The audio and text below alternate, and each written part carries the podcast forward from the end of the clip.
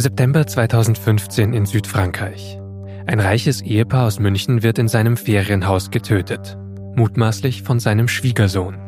Ein Kriminalfall, den man schnell als einen eskalierten Familienstreit um das Erbe der beiden Opfer einordnen könnte. Für die SZ recherchieren Ralf Wiegand und Julius Heinrichs den Fall und merken schnell, dass da noch mehr ist. Die Tat in Frankreich führt sie mitten hinein in eine obskure spirituelle Gruppe in Bayern. Das eine Opfer, Christine B., war lange Mitglied in dieser Gruppe. Sie ist dann aber ausgestiegen. Darüber spreche ich in dieser Folge von Das Thema mit Julius Heinrichs und Ralf Wiegand. Mein Name ist Vincent Vitus Leitgeb. Schön, dass Sie zuhören. Das Thema. Der Podcast der Süddeutschen Zeitung.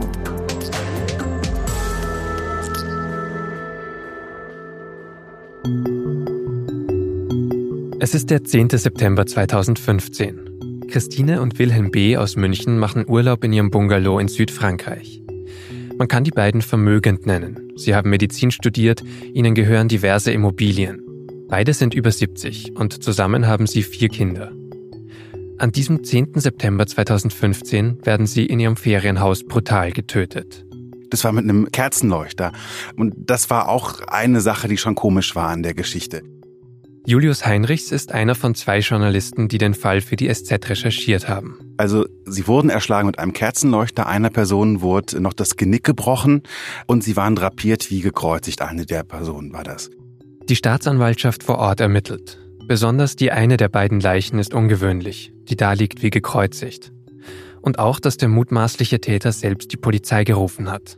Er hat wohl angerufen, hat dann gesagt, als die Polizei eintraf, ich wollte das alles nicht. Was wir wissen ist, dass er, anders als behauptet, nicht von vorne in das Haus gekommen ist, sondern von hinten hat einen Schleichweg benutzt. Aber warum er die Polizei gerufen hat, das können wir nicht sagen. Tatverdächtig ist der Schwiegersohn der beiden Opfer. Als die Polizei kommt, hat er Blut an den Händen. So erzählt es Ralf Wiegand aus dem SZ-Investigativressort. Aus den Akten kann man, glaube ich, rauslesen, dass die Meinung der Ermittler war, dass die Tat irgendwie im Affekt und in einem psychischen Ausnahmezustand passiert sein soll.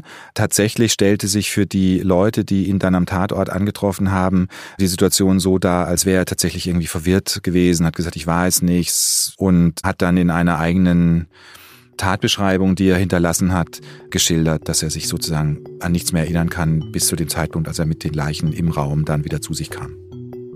Aber obwohl die Ermittler direkt beschreiben, dass sich der mutmaßliche Täter in einem Ausnahmezustand befunden hat, finden sie auch Hinweise, dass die Tat geplant gewesen sein könnte. Tatsächlich ist er jetzt nicht einfach dorthin gefahren, Knall auf Fall, hat da geklingelt, die sondern er war wohl offenbar mehrere Tage, wahrscheinlich eine Woche in derselben Gegend, ist da auch in einer Auberge abgestiegen, möglicherweise auch mit einer zweiten Person, was man nicht mehr zu Ende ermitteln konnte. Der Tatverdächtige kommt in Untersuchungshaft. Es wird ermittelt. Auch Lokalzeitungen berichten über den Fall. Aber wenige Wochen vor dem Urteil tötet sich der Mann selbst. Also er hat sich umgebracht zu einem Zeitpunkt, als seine Verteidigungsstrategien nicht funktioniert haben. Es gab natürlich Gutachten über ihn, was die Zurechnungsfähigkeit angeht oder auch eben eine gewisse Schuldfähigkeit, die er möglicherweise in Zweifel ziehen wollte mit seiner Verteidigungsstrategie. Und das war wohl dann am Ende so, dass das nicht verfangen hat, dass er voll schuldfähig war, dass er damit eine sehr hohe Strafe zu erwarten hatte. Also nach dem, was ihm dort vorgeworfen wurde, hätten ihm schon 30 Jahre oder lebenslänglich Zuchthaus, glaube ich, wie es im französischen Gesetz noch heißt, gedroht. Und ja, zu dem Zeitpunkt hat er sich dann das Leben genommen. So sagt zumindest der Obduktionsbericht, ja. Das ist also mal ein Kriminalfall, Ralf. Es geht um ein Ehepaar, ihren Schwiegersohn, der verdächtigt wird und sich später selbst das Leben nimmt. An sich eben ein Fall, der für Medien interessant ist. Ihr habt dann aber noch weiter recherchiert und ihr habt auch noch viel mehr gefunden, als ihr tiefer eingestiegen seid. Was war das denn? Erstmal fällt auf, dass diese Tat von wahnsinnig vielen Leuten eben auch gedeutet wird und in anderen Zusammenhang gestellt wird. Es geht eben nicht einfach um ein Verbrechen irgendwo in einem Haus, so dass man sagen kann, gibt irgendwann einen Fall bei XY äh, ungelöst und dann ist ein Täter, der wollte sich bereichern und hat noch drei Vasen aus dem Haus geklaut. So war es eben nicht, sondern man kommt schnell darauf, das spielt in einem spirituellen, esoterischen Rahmen und tatsächlich findet man dann plötzlich Interpretationen dieser Tat, die dahin gehen, dass dieses Ärztepaar vor allem sie, die Ärztin, möglicherweise sich hat selbst töten wollen und hat da du hat ihren Schwiegersohn zum Instrument ihres Selbstmords gemacht, der sie dann in ihrem Auftrag manipuliert, hypnotisiert, getötet hat. Und diese Theorie findet man an ganz, ganz vielen Stellen im Internet, aber immer in einem Zusammenhang, nämlich diese spezielle Form von Esoterik, diese spezielle äh, Lehre oder Geistesschule, die dahinter steht und die haben wir dann angefangen zu recherchieren und gesagt, wo kommen diese Leute eigentlich her, die sowas glauben möchten. Was relativ schnell aufgefallen ist dabei, ist, dass alle Blogs haben eigentlich vor allem dazu gedient, zu sagen, wie böse diese Frau war und wie schlecht sie gewesen ist. Und das nicht nur eben auf einer Webseite, sondern auf noch einer und noch einer. Es gibt ein ganzes Buch über das Böse an sich, wo dann zum Beispiel drin steht, Adolf Hitler war nur besessen vom Bösen, aber Christine B. war die Inkarnation des Bösen. Also es wurde auf vielen Seiten ein wahnsinnig negatives Bild aufgebaut. Es gab viele Unterstellungen, die ihr entgegengebracht wurden. Es kamen immer wieder Zeugen, die gesagt haben, als Ärztin hat sie Patientenakten verraten, hat sie Leute sexuell missbraucht, hat sie sie ausgenutzt für Arbeiten. Zwangsmedikamentiert. Genau, also alles, was man einem Menschen vorwerfen kann, wird eben dem Opfer hier vorgeworfen. Und das in einer solchen Breite und einer solchen Aggressivität, dass man relativ schnell gemerkt hat, das ist nicht nur außergewöhnlich, sondern in einer Art und Weise böse und hetzerisch, dass es sich lohnt, da zu gucken, wie es vielleicht anders gewesen sein könnte. Was auch noch aufgefallen ist in diesen Blogs, ist natürlich, dass sie oft die Situation so dargestellt haben, als seien die gar nicht tot. Also es wurde nicht über Tote schlecht geredet, was schlimm genug war, sondern es wurde ja die Theorie aufgestellt und auch unwidersprochen geteilt, dass die Frau tatsächlich weiterlebt in irgendeiner Form, dass sie sich auch aus dem Jenseits raus noch in die Gedanken von Menschen einklinken kann. Also man hat es mit einer wirklich aberwitzigen Theorie zu tun gehabt über eine Frau, die für uns eben erstmal Opfer eines Verbrechens war, dort aber eine Reaktion hervorgerufen hat, dass jemand im Internet geschrieben hat, hunderte Menschen atmen auf, sie ist tot.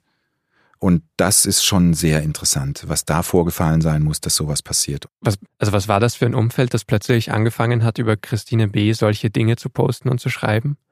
Auch in großer Masse, ja, wie es klingt. Wenn man dann weitergeht, kommt man eben in diese esoterische Szene im Umfeld Münchens angesiedelt und kommt dann eben immer wieder auf einen Namen, den all die Blogschreiber offensichtlich als denjenigen identifizieren, dessen Gegenspieler diese Ärztin gewesen sein soll. Also der Gute ist der Mann, den sie verteidigen, das ist eben der Heinz Grill, auf den Namen sind wir dann gestoßen, und die Frau B, das Opfer dieser Tat, sei die Frau gewesen, die diesen Heinz Grill hätte vernichten wollen. Und all diese Kommentare in Foren, all diese Beiträge berufen sich in irgendeiner Form auf Heinz Grill oder sind zumindest mit dessen Lehre verknüpfbar. Also sie sind mit dem Namen verknüpfer, weil sie ihn ja ganz offen erwähnen. Also die Menschen halten es auch nicht so sehr jetzt mit der Privatsphäre, mit den Persönlichkeitsrechten oder mit dem Opferschutz, sondern dort werden alle Namen, die zum Beispiel bei uns in der Zeitung gar nicht stehen, offen genannt, ausgeschrieben. Da werden private Details ausgebreitet, auch über äh, die Opfer, äh, sowohl als auch über das Leben von Heinz Grill, der eben in den Augen dieser Leute im Prinzip das Gute auf Erden ist, der Mann, der nur das freie Menschsein fördern will, die Individualität jedes Einzelnen zum Thema hat und die böse Frau B, die aus dieser Gruppe heraus Menschen habe beeinflussen wollen und der vorgeworfen wird, sie hätte eine Sekte gründen wollen und Heinz Grill sozusagen nachfolgen wollen und ihn töten wollen und all diese aberwitzigen Fantasien, die da drin stehen.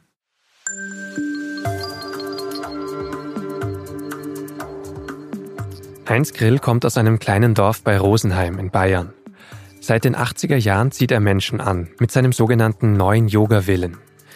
Er ist laut der eigenen Website als Architekt tätig, als Bergführer, Dichter, Philosoph, Heilpraktiker und vor allem Yogalehrer. Er bietet Meditationen und Gespräche zur spirituellen Orientierung an. Im sogenannten medizinischen Kreis seiner Gruppe diskutiert er die Heilkraft des Yogas.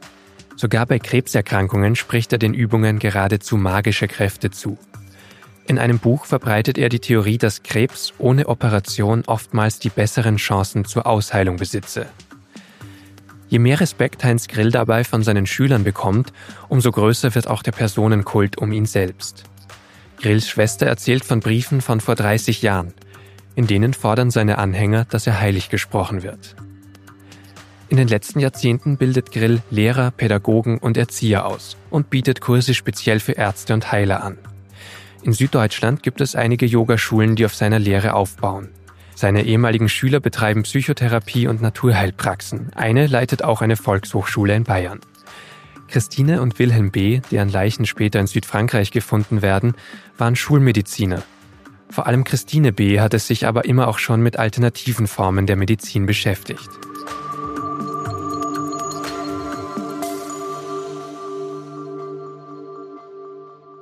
Also wenn wir die Geschichte der Opfer recherchieren, dann muss man sagen, natürlich ist das jetzt nicht die Vorstellung von Schulmedizin, Ärzten, wie wir sie ja meistens jetzt vielleicht kennen, wenn wir zum Zahnarzt gehen oder zu unserem Hausarzt an der Ecke, sondern dieses Paar wird schon auch als in gewisser Weise ein bisschen skurril geschildert. Selbst in der eigenen Verwandtschaft wird gesagt, die Mutter hatte einen Spleen, sie war immer Zeit ihres Lebens, hat ein Verwandter von ihr so ausgedrückt, eine Suchende, eine Sinnsuchende, die dann auch viele esoterische Dinge ausprobiert hat im Laufe ihres ganzen Lebens, immer wieder mal in Indien war oder mal auf so einer ägyptischen Welle geritten ist, vieles ausprobiert hat und dann halt zu einem Zeitpunkt Ende der 90er Jahre wahrscheinlich in diesen Dunstkreis von Heinz Grill geraten ist und das wohl richtig toll fand. Also sie war eine glühende Anhängerin dieser Yoga-Lehre, die er hat und auch alles, was darüber hinaus von ihm noch vermittelt wird. Also das soll sogar so weit gegangen sein, dass sie in, sie hatte ein Amun-Haus, so hieß das damals, da hat sie Yoga-Unterricht gegeben und da soll also ein Bild von Heinz Grill gehangen haben und in Yogastunden soll man also vor dem Bild von ihm dazu meditiert haben und nachher musste man seine Gedanken sagen. Also diese Verehrung ist schon sehr deutlich geworden.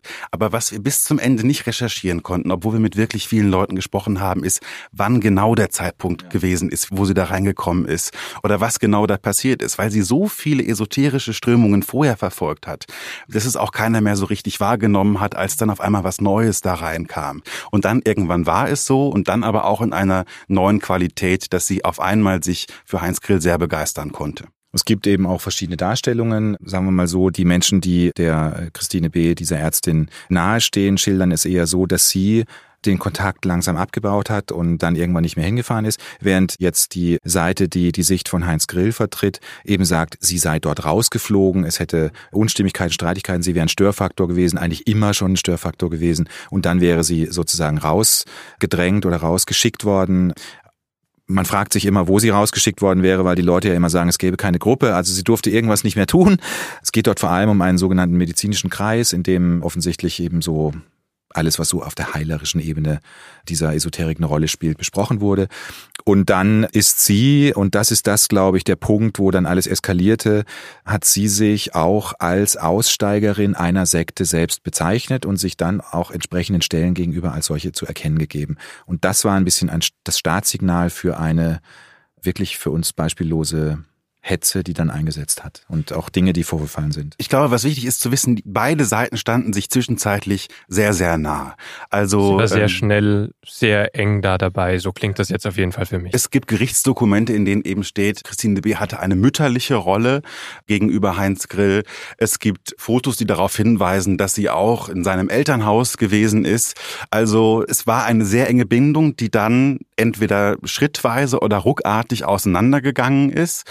Es gibt ein Fax, in dem Heinz Grill sagt, vielen lieben Dank für alles, was ihr beide für mich getan habt, aber jetzt beende ich eben den Kontakt. Wie es dazu gekommen ist, das können wir uns eben nur so ein bisschen rekonstruieren. Was, glaube ich, noch wichtig ist zu sagen, ist, dass der Ehemann von ihr, das klang jetzt immer so ein bisschen so raus, der hängt da mit drin. Das war eigentlich nicht so. Also die ganze Familie stand Heinz Grill nicht so positiv gegenüber, wie das Christine B. getan hat. Und vor allem der Ehemann soll eher kritisch dem gegenüber gestanden haben. Also er hat sie hingefahren, er hat sie abgeholt, er war auch mal bei Besuchen dabei, aber war niemand, wo man jetzt auch sagen würde, das war ein Anhänger der Gruppe oder er ist irgendwie auch dieser Weltsicht mitgefolgt. Und die Kinder zum Beispiel, sie hatten ja vier Kinder, glaube ich. Drei von diesen Kindern hat die Christine B. wohl auch mal dort zumindest mal reinschnuppern lassen, was da los ist. Zwei haben gleich gesagt, Dankeschön, will ich nicht. Der eine Sohn hatte damit nie irgendwas zu tun. Und eine Tochter, die jüngste Tochter, die hat offensichtlich unserer Meinung nach genauso viel Gefallen gefunden daran wie offensichtlich ihre Mutter. Und das ist dann auch die Frau, die den Mann geheiratet hat, der später in Südfrankreich dieses Verbrechen begangen haben soll. Das Ganze ist eben eine Mischung aus Familiendrama, es geht sicherlich um das Erbe, es geht um diese Zugehörigkeit zu dieser Gruppe, um diese Auseinandersetzung, wer ist jetzt wessen spiritueller Führer, wer wollte wem welche Leute abspenstig machen? Und wer bleibt dann letztlich am Ende irgendwo möglicherweise hängen und verbreitet jetzt eine Wahrheit, die man nach unserer Ansicht mit gesundem Menschenverstand und sogar wenn man an dem ein paar Abstriche machen würde, nicht glauben kann.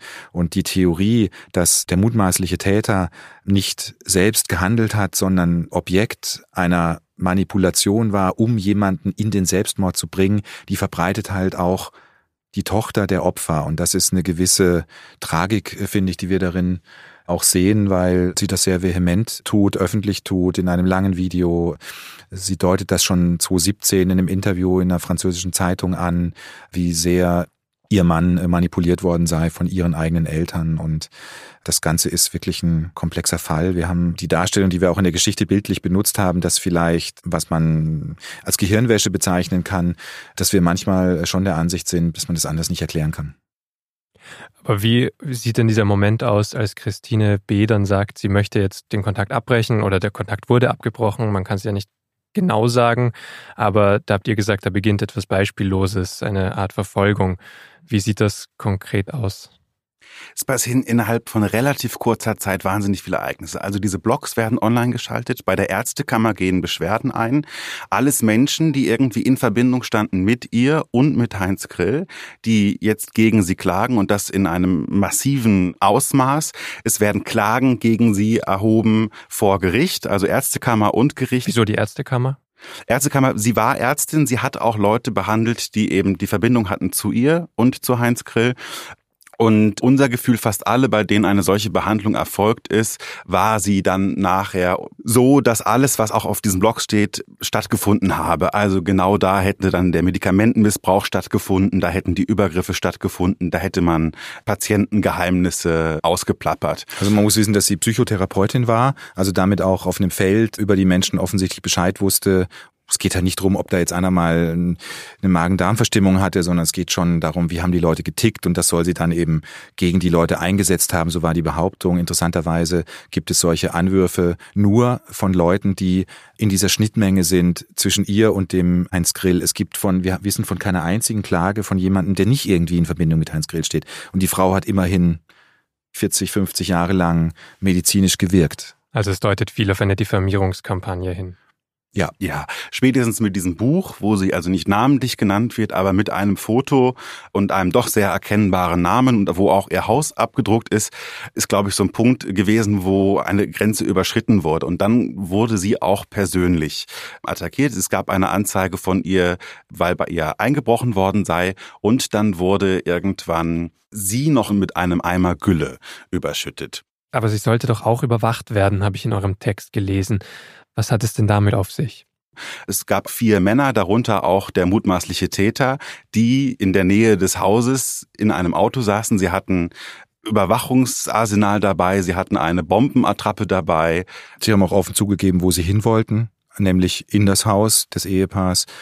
Das alles ist eigentlich unglaublich in der Art der Übergriffe und vor allem ist es nicht endend. Es wird mit einer ungeheuren Energie am Leben gehalten und das eben bis heute. Das ist das Erstaunliche. Es geht bis heute weiter.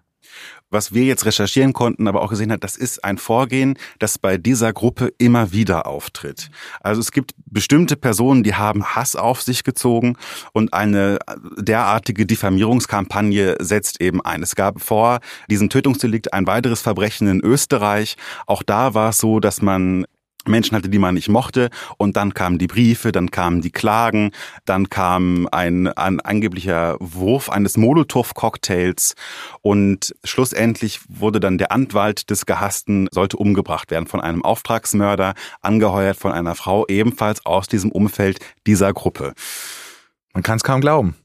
Auch total bedrohlich. Also wenn man das miterlebt, auch als Christine B angenommen, sie hat es miterlebt, dass das in Österreich so passiert ist, dann kann man sich ausmalen, was passiert, wenn man selbst aussteigen möchte. Es ist genauso eine Geschlossenheit also weiß, der Gruppe. Das wissen wir eben nicht. Also ich glaube, dass unsere Maßstäbe für das, was normal, nicht normal, Bedrohung oder auch verdiente Strafen sind oder sowas, das gilt, glaube ich, in diesen Kreisen nicht, sondern dort ist schon eine, ein hohes Maß an Loyalität erforderlich und dort gelten, glaube ich, auch tatsächlich ein paar Regeln, die wir für nicht normal halten. Also man muss auch klar sagen, es gibt auch in der Geschichte von der Christine B. im Zusammenspiel mit Heinz Grill Ereignisse, die klingen total absurd. Es gibt, das ist Teil auch dieser Gerichtsprozesse, einen Vorgang aus dem Jahr 2003, in dem der Christine B. halt vorgeworfen wird, sie habe den Heinz Grill töten wollen. Und tatsächlich ist es auch nicht von der Hand zu weisen, dass sie eine Methode, die sie als medizinische Methode bezeichnet, angewendet hat, die ich bitte von meiner Ärztin niemals haben will. Man bringt jemanden, der ein bisschen lebensmüde ist, der erschöpft ist, der vielleicht ein bisschen depressiv ist und vielleicht auch unter Umständen mal gesagt hat, ich würde lieber nicht mehr leben, bringt man durch eine Behandlung in Nähe des Todes, um sozusagen den Überlebensreflex auszulösen und ihn von diesem Suizidgedanken zu heilen. Das ist da offensichtlich passiert in Ausprägungen. Darüber könnte man, glaube ich, ein Buch schreiben und einen schönen Film machen, weil irrsinnige Dinge da passiert sind. Das hat sie auch nie abgestritten, aber sie sagt, sie wollte ihn natürlich nicht töten. Und sie wurde auch nie angezeigt. Dafür, zehn Jahre später, wurde sie plötzlich angezeigt. Als man Dinge gesucht hat, die man ihr anhängen kann, dann wurde das von damals wieder interessant solche Dinge passieren da in diesem Kreis. Deswegen weiß ich nicht, ob sie überhaupt dachte, sie ist ausgestiegen und Angst vor irgendwas hatte. Was wir wissen ist, dass sie vor dem späteren Täter Angst gehabt haben soll. Das hat sie so geschildert und das Wo? ist uns auch so berichtet worden. Woher wisst ihr das? Aus dem Umfeld von früheren Patientinnen, von Verwandtschaft, äh, von Menschen, die in der Zeit um sie rum waren. Sie hat sich ja auch schon rechtlich dann Rat gesucht und hatte Anwälte. Also da war schon klar, dieser Streit, den es damals ein bisschen um das Erbe ging. Es, wir reden ja von der Tochter, die in diesen Kreisen geblieben ist, die sich dann von der Familie losgesagt hat. Es gab einen Streit um das Erbe, der recht komplex ist, eine gerichtliche Mediation, in der man sich auch immer wieder begegnen musste. Und dort tauchte der mutmaßliche spätere Täter auch immer wieder auf in Gerichtsprozessen und hat so, wie wurde es uns geschildert, auch physisch bedrohlich gewirkt, so dass sie auch immer dachte, hm, vor dem habe ich eigentlich Angst. Ich möchte den gar nicht wiedersehen. Deswegen ist die Theorie, dass sie ihn selbst eingeladen haben soll in das Ferienhaus in Frankreich, auch das wurde zwischendurch mal geäußert, relativ absurd, weil sie eigentlich gar keinen Kontakt mehr zu dem haben wollten.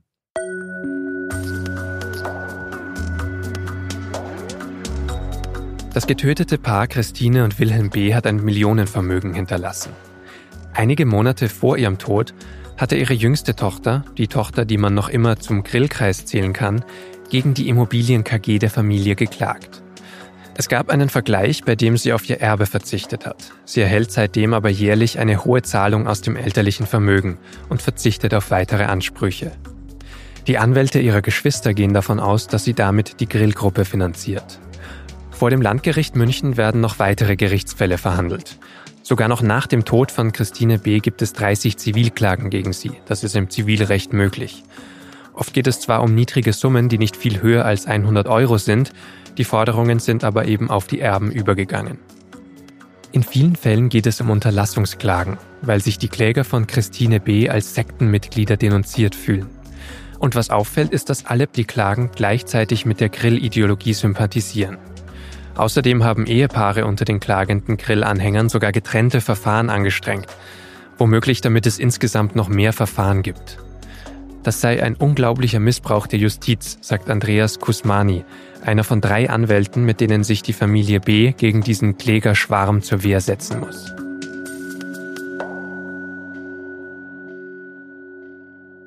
Was der Gruppe immer sehr, sehr wichtig ist, ist, dass jeder ein Individuum ist, dass sie niemals Gruppe genannt wird, niemals zusammengehörig wird. Und obwohl sie alle den gleichen Anwalt hatten, hat man zum Beispiel, als es zur ersten Sitzung kam, wo alle zusammen verhandelt werden sollten, dann ein großes Tohuwabohu im Gerichtssaal, was am Ende dazu geführt hat, dass jetzt alle diese Verfahren einzeln abgehandelt werden müssen was natürlich ohne Ende Zeit kostet. Es wird nacheinander immer wieder dasselbe wiederholt. Die, es sind immer die gleichen Zeugen, es sind immer die gleichen Menschen, die da irgendwie verhört werden. Es ist absolut irrational. Es ist aber natürlich auch erschreckend, dass sie offensichtlich einen Weg gefunden haben, das durchsetzen zu können und diese zivile Prozessordnung oder wie sich das äh, nennt, nach der das dann verhandelt werden muss, offensichtlich keinen Hebel findet, obwohl es inzwischen schon erkannt wurde. Es gibt durchaus Entscheidungen von Gerichten, in denen festgestellt wird, es ist evident, dass da eine Gruppe am Werk ist, dass man Prozessbeobachter austauscht, dass man Prozessakten oder solche Dinge untereinander austauscht, dass Prozessbevollmächtigte in verschiedenen Prozessen dieselben sind. Das hat man alles schon gemerkt, aber es gibt offensichtlich schwer einen Hebel dagegen vorzugehen. Es ist schon vor Jahren festgestellt worden, dass die Gruppe einen gewissen, der Fachbegriff dafür ist Belastungseifer an den Tag legt, um eben in gewisser Weise Weise mutwillig Leute irgendeiner Tat zu bezichtigen und das möglichst mit möglichst vielen Menschen, damit es möglichst glaubwürdig wirkt. Man kann sich die Situation auch nicht paradox genug vorstellen. Da sind ganz viele Menschen, die sagen, äh, sie kennen sich alle nicht. Dann sitzen aber immer drei, vier Leute hinten drin, die alles mitschreiben. Und dann ist eine Pause in der Verhandlung. Dann tauschen sich alle ganz eifrig aus. Menschen, die sich nicht kennen, die sich heute wahrscheinlich das erste Mal getroffen haben, nur einen gemeinsamen Anwalt haben. Und dann geht die Verhandlung weiter und man hat kaum was miteinander zu tun. Man gehört zu keiner Gruppe. Denn alle sind Individuen. Klagt denn Heinz Grill selbst auch in so einem Prozess? Es gibt einen äh, großen Prozess, das ist der vom Volumen her, auch vom Streitwert her natürlich der umfangreichste. Da geht es letztlich um diese angebliche Tat vor 16 Jahren fast, wo er angeblich eben hätte getötet werden sollen. Strafrechtlich ist da nichts mehr zu machen. Selbst wenn damals etwas gewesen wäre, wäre diese Tat verjährt.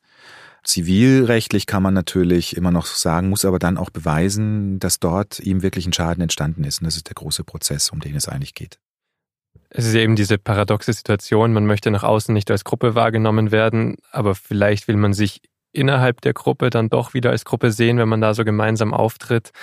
Glaubt ihr, es ist vielleicht auch in diesen ganzen Blogposts nach außen auch so eine Methode, andere anzuziehen, die vielleicht auch also indem man sich so darstellt nach außen in diesen Blogs und so inszeniert. Ich habe so ein bisschen das Gefühl, was da passiert, das ist vor allem interne Kommunikation. Man erreicht die Menschen, die irgendwie an einem dran sind. Man hat das Gefühl, dass durch Sektenbeauftragte, Weltanschauungsbeauftragte, ähm, Zeitungsartikel in Österreich, Warnungen aus der Schweiz, man angegriffen wird und man schafft eine Gegenöffentlichkeit. Davon kriegt aber letzten Endes nur derjenige mit, der bewusst nach Heinz Grill sucht. Okay, also ist nicht der erste erste Kontakt. Der erste Kontakt könnte eher sein über eine Yogaschule, über ein so ein Seminar und dann gibt es einfach eine sehr große interne Öffentlichkeit, über die man weiter hineinrutschen könnte. Also warum wir das, ähm, wir haben ja auch überlegt, wie relevant ist das Ganze? Also wie relevant ist der Fall? Der Fall ist natürlich ein spektakulärer Fall, aber es geht eben auch um den Hintergrund um diesen Heinz Grill und dann guckt man natürlich, was machen die Leute so? Wo können die in unserem normalen Leben eigentlich auftreten? Weil was sie bei ihren Treffen machen, die sie, für die sie sich möglicherweise verabreden, in den Kursen, die sehr speziell sind, das ist im Prinzip egal. Aber sie betreiben eben auch Yogaschulen, sie äh, machen Kurse an Volkshochschulen, sie geben spezielle Kurse für Pädagogen, sie geben Kurse nur für Mediziner. Es gibt Mutter-Kind-Gruppen, die alle ein bisschen in diese Grill Erkenntnisse und Grill-Denkschule eben zur Grundlage haben. Das heißt nicht, das haben wir auch ausdrücklich geschrieben, das möchten wir auch ausdrücklich sagen, dass jeder, der das Grill-Yoga, was ein sehr spezielles und glaube ich auch tatsächlich anspruchsvolles Yoga ist, macht, jetzt Gefahr läuft in eine Abhängigkeit von irgendjemand zu geraten. Das muss überhaupt nicht sein. Es sind tausende Leute durchgeschleust worden in drei Jahrzehnten, die einfach nur Yoga gemacht haben. Aber es gibt eben die Gruppe oder die Namen oder Leute, die wir auch äh, identifiziert haben oder die man ein bisschen nachvollziehen kann, die jetzt auch viele dieser Blogs betreiben, die sehr, sehr extrem geworden sind in dem, was sie denken. Und dieser Gefahr setzt man sich oder setzte man sich mindestens aus. Und wir nehmen an, dass man auch heute, wenn man labil genug ist, empfänglich genug für sowas immer noch in gewisse abhängig. Ich würde, ich würde da gerne nochmal einhaken. Also genau, ich finde diesen Punkt auch ganz wichtig. Wir haben mit sehr vielen Menschen gesprochen, die an Heinz Grill Yoga teilgenommen haben, an Seminaren teilgenommen haben, die auch bestätigt haben, es ging wirklich viel um Individualität, es ging wirklich nur um Yoga, die sich nichts vorstellen konnten von dem, was wir noch recherchiert haben. Aber es gibt diese vielen Angebote, auch Nachhilfe, Mutter-Kind-Yoga, Mutter-Kind-Sport. Und das ist häufig an Menschen gerichtet, die eine gewisse Not haben. Es gibt auch Heilpraktiker. Wer zum Heilpraktiker geht, der ist wahrscheinlich krank, hat wahrscheinlich zu kämpfen, braucht Hilfe, ist empfänglicher für derartige Sachen. Mütter, wenn sie alleinerziehend sind, vielleicht brauchen sie Hilfe, brauchen Rat, da kann man irgendwie helfen. Und es spricht an vielen Punkten Menschen an, die vielleicht, also ziemlich sicher, empfänglicher für derartige esoterische Ansätze sind als andere, wo ein Zugang leichter geschaffen wird. Und wenn es das in dieser Breite gibt, und ich glaube, wir haben 30 bis 40 Gruppen allein recherchiert, wo wir den Namen Heinz Grill auf der Internetseite gefunden haben, die meisten davon in Süddeutschland, dann ist das schon was Alarmierendes. wir wollen nicht jeden, der das Yoga nach Heinz Grill gelernt hat, unterstellen, dass er den Menschen was Böses will. Ganz sicher nicht. Und es muss auch nicht so sein.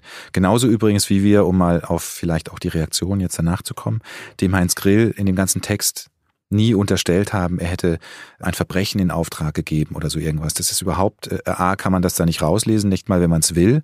Es wird uns aber jetzt zum Beispiel massiv unterstellt in diesen Blogs, wir würden suggerieren, wir arbeiten nur mit Suggestionen, Unterstellungen und Diffamierungen. Wir würden genau das behaupten. Von wem kommen denn mehr Rückmeldungen von Menschen, die sich sorgen, mhm. mit Grill in Kontakt gekommen zu sein und da jetzt irgendwo drinnen zu sein, wo sie gar nicht hin wollten, mhm. oder von Menschen, die eben aus dem näheren Umfeld kommen, die den Artikel als Angriff gesehen haben? Es kommen hauptsächlich Zuschriften oder die Blogbeiträge natürlich nicht zu unterschätzen, weil es sind inzwischen doch deutlich über ein Dutzend, in denen teilweise auch harte Behauptungen uns gegenüber aufgestellt werden. Aber die Zuschriften sind äh, größtenteils, und zwar sehr größtenteils, Anhänger der Theorien, die Heinz Grill vertritt. Was ja verrückt ist. Also wir haben in dem Text ja irgendwie dargelegt, wenn jemand ein Kritiker von Heinz Grill ist, dann kommen Blogs und dann kommen Hassbriefe. Und wir haben das veröffentlicht und es kamen Blogs und es kamen ja, Hassbriefe. Das ist eine selbsterfüllende Prophezeiung. Erstaunlicherweise. Ähm, die sagen, wir hätten das gesagt, was wir eigentlich gar nicht gesagt haben. Aber was mich irgendwie so ärgert oder was mir so ein bisschen wehtut, ist, wir bringen einen Artikel und früher hätte dieser Artikel für sich gestanden, Leute hätten es gelesen, hätten sich eine Meinung gebildet. Und jetzt haben wir eine Öffentlichkeit geschaffen und es gibt eine Gegenöffentlichkeit, die zumindest quantitativ so viel stärker ist. Also ich bin jetzt zum Beispiel jemand, ich habe den SZ-Text gelesen, bin unsicher, wie soll ich das Ganze einschätzen, weil ich Heinz Grill eigentlich immer sehr positiv eingeschätzt habe. Und jetzt gibt es da über zwölf Blogs, die sagen, wir, wir lügen und lügen und lügen und hätten nicht recherchiert. Wir haben wahnsinnig lange und wahnsinnig viel und viele Nächte vor allem recherchiert. Und ihr wisst das, wenn man recherchiert, dann wird das vorher geprüft und wir können nicht einfach Dinge in die Luft rein behaupten. Die Gegenseite kann das. Sie kann alle Unwahrheiten irgendwie nennen. Es muss keiner prüfen. Heinz Grill selbst hat ein Video gemacht, auf YouTube kann man sich das angucken. Es gibt eine Interviewsituation, wo Heinz Grill dann also immer Rede und Antwort steht, wo alles ganz anders ist als von uns gesagt. Und seine Interviewpartnerin sagt dann über Dinge, die sie beide schon wussten, nach einer Aussage von Grill immer so Sachen wie krass. Weiß ich, unglaublich. Weiß ich gar nicht, was also ich sagen ist, soll. Das ist seine Erwiderung. Wir müssen sagen, wir haben ihm sehr ausführliche Fragen gestellt, die er nicht beantwortet hat. Darauf geht er in dem Video zum Beispiel ein, weil er sagt, er hätte nicht auf etwas antworten können, was nicht namentlich gezeichnet war. Tatsächlich haben wir ihm die Anfrage zu dem Zeitpunkt, als wir sie gestellt haben, als Investigativressort der SZ gestellt, haben unsere Namen rausgelassen, weil wir in der Tiefe der Recherche über Monate und mit so vielen Leuten natürlich schon den Eindruck hatten, wir müssen uns selber nochmal sammeln, inwieweit wir uns persönlich auch zu erkennen geben und angreifbar machen für eine gewisse irrationale Reaktion, die man erwarten kann, wenn man die ganzen Geschichten eben kennt aus Österreich oder sonstiges. Zu dem Zeitpunkt haben wir aber Herrn Grill das auch erklärt. Also wir haben ihm erklärt, warum wir in dem Moment nicht mit unseren Namen, die wir hier jetzt auch nennen, die auch letztlich im Artikel standen, das machen. Er hat es dann in dem Interview als Begründung genommen, warum er darauf nicht antworten kann. Er hat aber auch nicht zum Beispiel, wir haben es auch an seinen Anwalt geschickt, Sie hätten uns auch schreiben können, bitte schreiben Sie Ihren Namen drunter, dann antworte ich oder man schreibt zurück, wir antworten nicht, sondern es gab halt überhaupt keine Reaktion. Die einzige Reaktion jetzt in dem Video wir haben Zuschriften bekommen, die uns erklären, warum wir eine krankmachende Berichterstattung machen, also die wirklich herleiten, warum man von unserem Text Bluthochdruck bekommt. Auch die Farbgebung der Illustration schon allein würde Angst auslösen. Die Angst führt zu möglicherweise Psychosen. Wie Journalismus übrigens insgesamt, wenn er in der Form gemacht wird, wie wir ihn tun. Was dazu führen könnte, dass es immer mehr psychische Krankheiten gibt. Genau. Also wir sind Teil des gesundheitlichen Problems der Bundesrepublik durch unsere Texte. Was uns tatsächlich aber auffällt, ist, die Wucht und die Begriffe, die sagen wir es, es provoziert sicherlich wieder viele Leute, aber die wie abgesprochen wirken, wenn man eben in den meisten Blogs und überall immer dieses Wort zum Beispiel Suggestion, das ist das mit, das sie uns ganz krass vorwerfen. Wir würden im Kopf der Leute ein Bild erzeugen wollen, dass diese Argumentation benutzen fast alle Briefschreiber jetzt und die kommt in den meisten Blogs vor. Ganz auffällig. Würdet ihr es jetzt im Nachhinein nochmal anders aufschreiben, wo ihr das jetzt wisst, diese Reaktionen kennt? Oder war das von vornherein ein bisschen erwartbar und mit einkalkuliert? Wir haben damit gerechnet, dass das passiert, was passiert ist. So haben wir es ja auch selber im Text geschrieben. Ich glaube, was wir jetzt nachher anders machen würden, ist, wir haben, nachdem es erschienen ist, noch viele weitere Informationen bekommen. Ich glaube, würden wir jetzt schreiben, würden wir den Text noch deutlich üppiger machen, aber wir würden ihn nicht nicht schreiben. Ja.